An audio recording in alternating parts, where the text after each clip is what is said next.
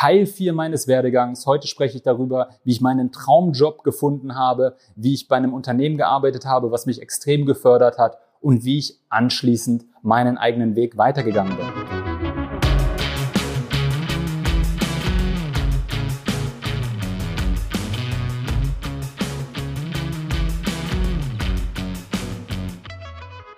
Herzlich willkommen bei Gesundes Business, dein Erfolg als Gesundheitsexperte. Und es wird mal wieder Zeit, meinen Werdegang fortzusetzen, denn in den letzten Monaten gab es so viel positives Feedback zu meinen letzten drei Folgen. In Folge Nummer eins ging es um meine Kindheit, Folge Nummer zwei, wie ich in der Jugend die Kurve bekommen habe. Und Folge Nummer drei, da bin ich in der Festanstellung gewesen nach meiner Ausbildung. Und ich war extrem unglücklich und habe mich dann auf meinen eigenen Weg begeben.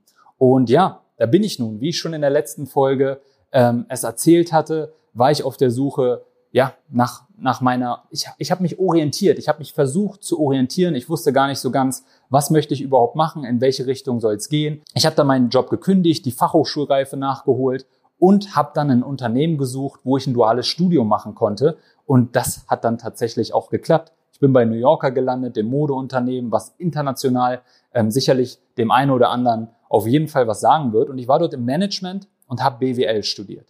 Und in dieser Firma war es tatsächlich, es war eine sehr, sehr interessante Zeit.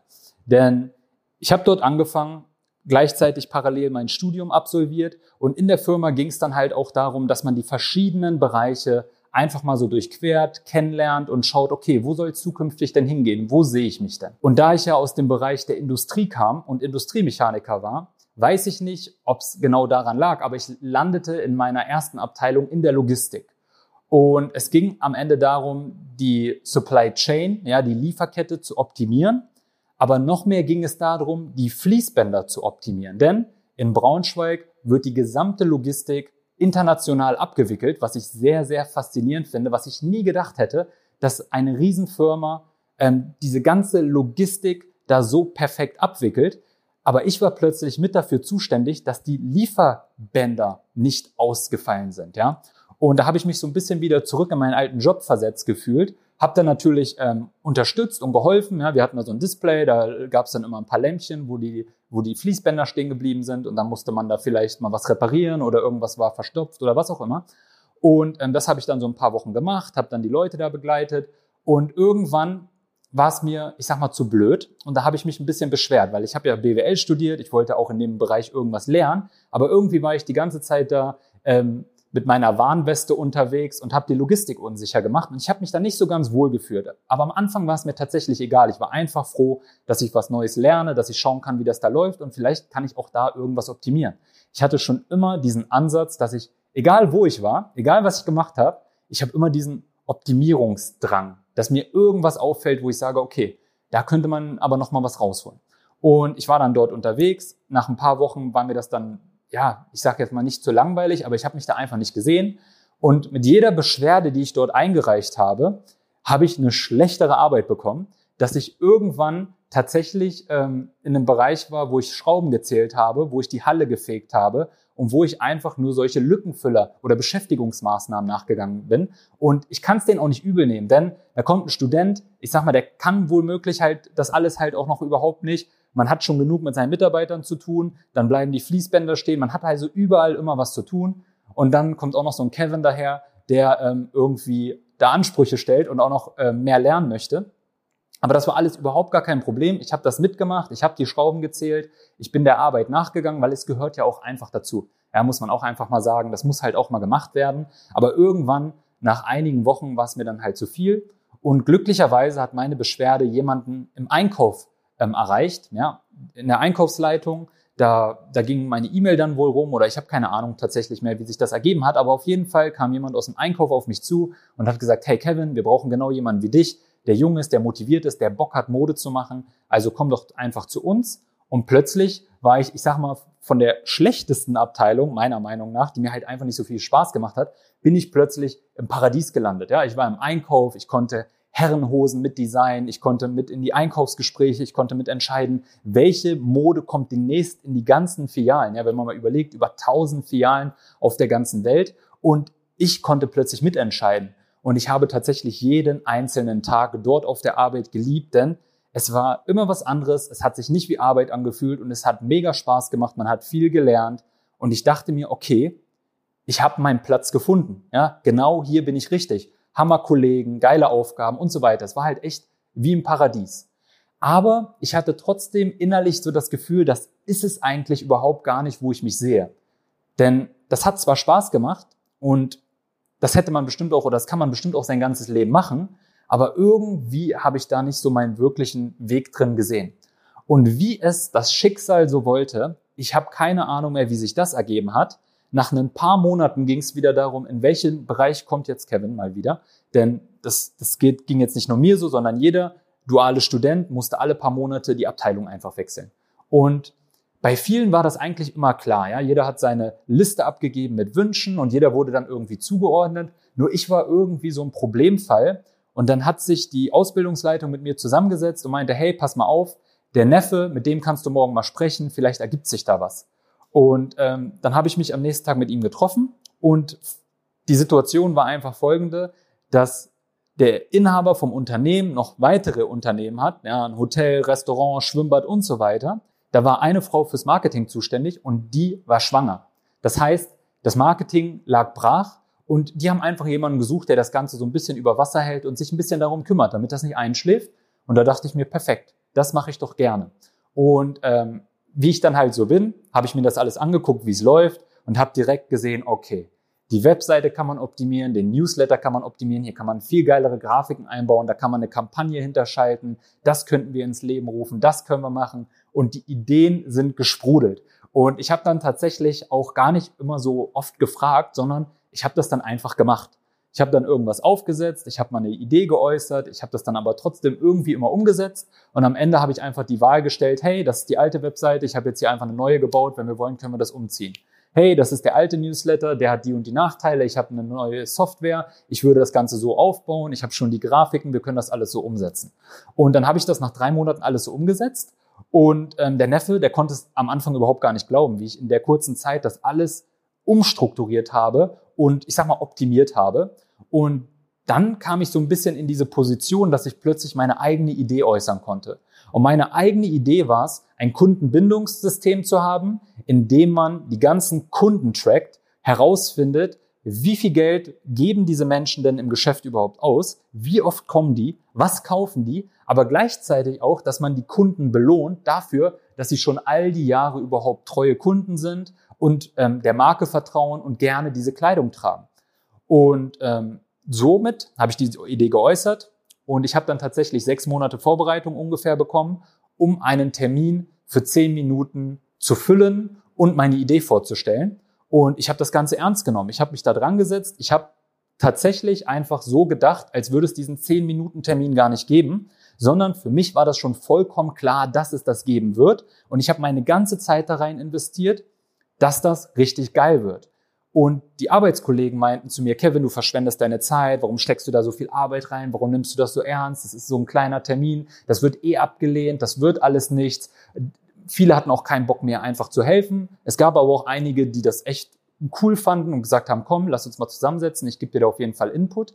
Und ich habe dann einfach über Monate mein Wissen so zusammengesucht und habe das einfach mal alles theoretisch vorbereitet und dann kam nach einigen Monaten dieser 10-Minuten-Termin und der hat sich, glaube ich, auf drei oder vier Stunden oder so gestreckt. Und ich konnte das alles vorstellen und am Ende haben wir das Go bekommen und konnten tatsächlich dieses Projekt ins Leben rufen. Und ähm, ja, das war tatsächlich meine Traumabteilung, das war meine Traumarbeit, indem ich einfach im Unternehmen für Optimierungspotenzial sorge, Optimierungspotenzial erkenne und Projekte leite und umsetze. Und da bin ich aufgegangen. Ja, das hat auch dazu geführt, dass ich dann am Ende gar keine wirklichen Arbeitszeiten mehr hatte, sondern ich habe einfach gearbeitet, wann ich Bock hatte und habe Feierabend gemacht, wann ich Lust hatte und habe dann zu Hause auch einfach weitergemacht, weil ich einfach dieses Projekt so geil fand. Und ähm, für, für mich spielt es überhaupt gar keine Rolle, wie die Arbeitszeit ist oder wo mein Büro ist oder was wann gemacht werden muss, sondern ich war einfach in diesem Projekt und für mich galt, dieses Projekt muss umgesetzt werden und ich habe gerade die Möglichkeit, eine richtig geile Sache auf, auf den Weg zu bringen. Und heute ist es tatsächlich so, ja, jeder, der irgendwie ins New Yorker, in eine New Yorker Filiale geht, der wird dort die Get More Card finden. Und das war tatsächlich meine Arbeit mit einem großen Team dahinter, mit ja, sehr, sehr guten Leuten auf jeden Fall. Und ähm, Grüße gehen an dieser Stelle auch auf jeden Fall raus an Peter, der das alles für mich möglich gemacht hat und der auch einfach in dieser Zeit so wie mein Mentor war, ja, weil hätte ich jetzt niemanden an der Seite gehabt, hätte ich das alles überhaupt gar nicht realisieren können, denn das war extrem viel Verantwortung. Es war ein bisschen Stress, aber es war auch ein riesen Learning für mich im Leben. Und jeder Sonnenschein bringt einfach auch nun mal Schattenseiten mit sich.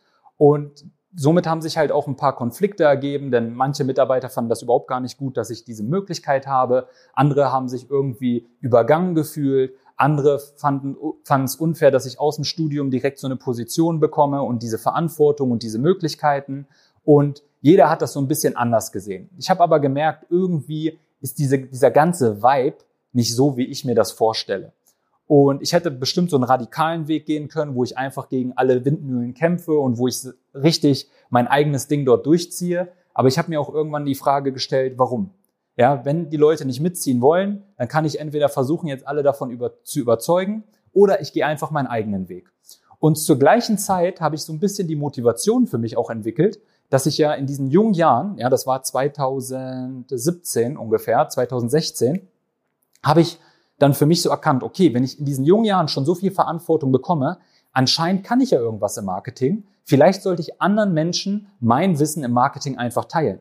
Und zur gleichen Zeit habe ich dann angefangen, einen Marketingkurs auf den Markt zu bringen und muss einfach sagen, dieser Marketingkurs ging tatsächlich durch die Decke und ähm, ich habe es für mich schon ausgemalt, wie ich Multimillionär bin in wenigen Jahren und ähm, wie ich sowas Erfolgreiches aufgebaut habe. Ja, also da fängt man dann ganz oft an, sich das hochzurechnen. Wenn ich in einer Woche das verdiene, in einem Monat kommt das, in einem Jahr das und oh mein Gott, also ich hatte auf jeden Fall ähm, mental einen Höheflug und ich konnte bestimmt auch drei Tage nicht schlafen, weil ich so aufgeregt war, wie erfolgreich das alles läuft. Ich muss dazu sagen, zu dieser Zeit hat Instagram gerade die Story Ads ermöglicht und ich war einer der ersten, der direkt diese Werbefunktion benutzt hat. Also noch vor diesen ganzen großen Firmen, die das für sich realisiert haben. Das heißt, mit wenig Werbebudget konnte ich ganz Deutschland erreichen mit meinen Werbeanzeigen. Und es war tatsächlich später so, dass ich mal nach München gefahren bin und mich Leute darauf angesprochen haben, ob ich nicht der Typ bin vom Instagram-Kurs.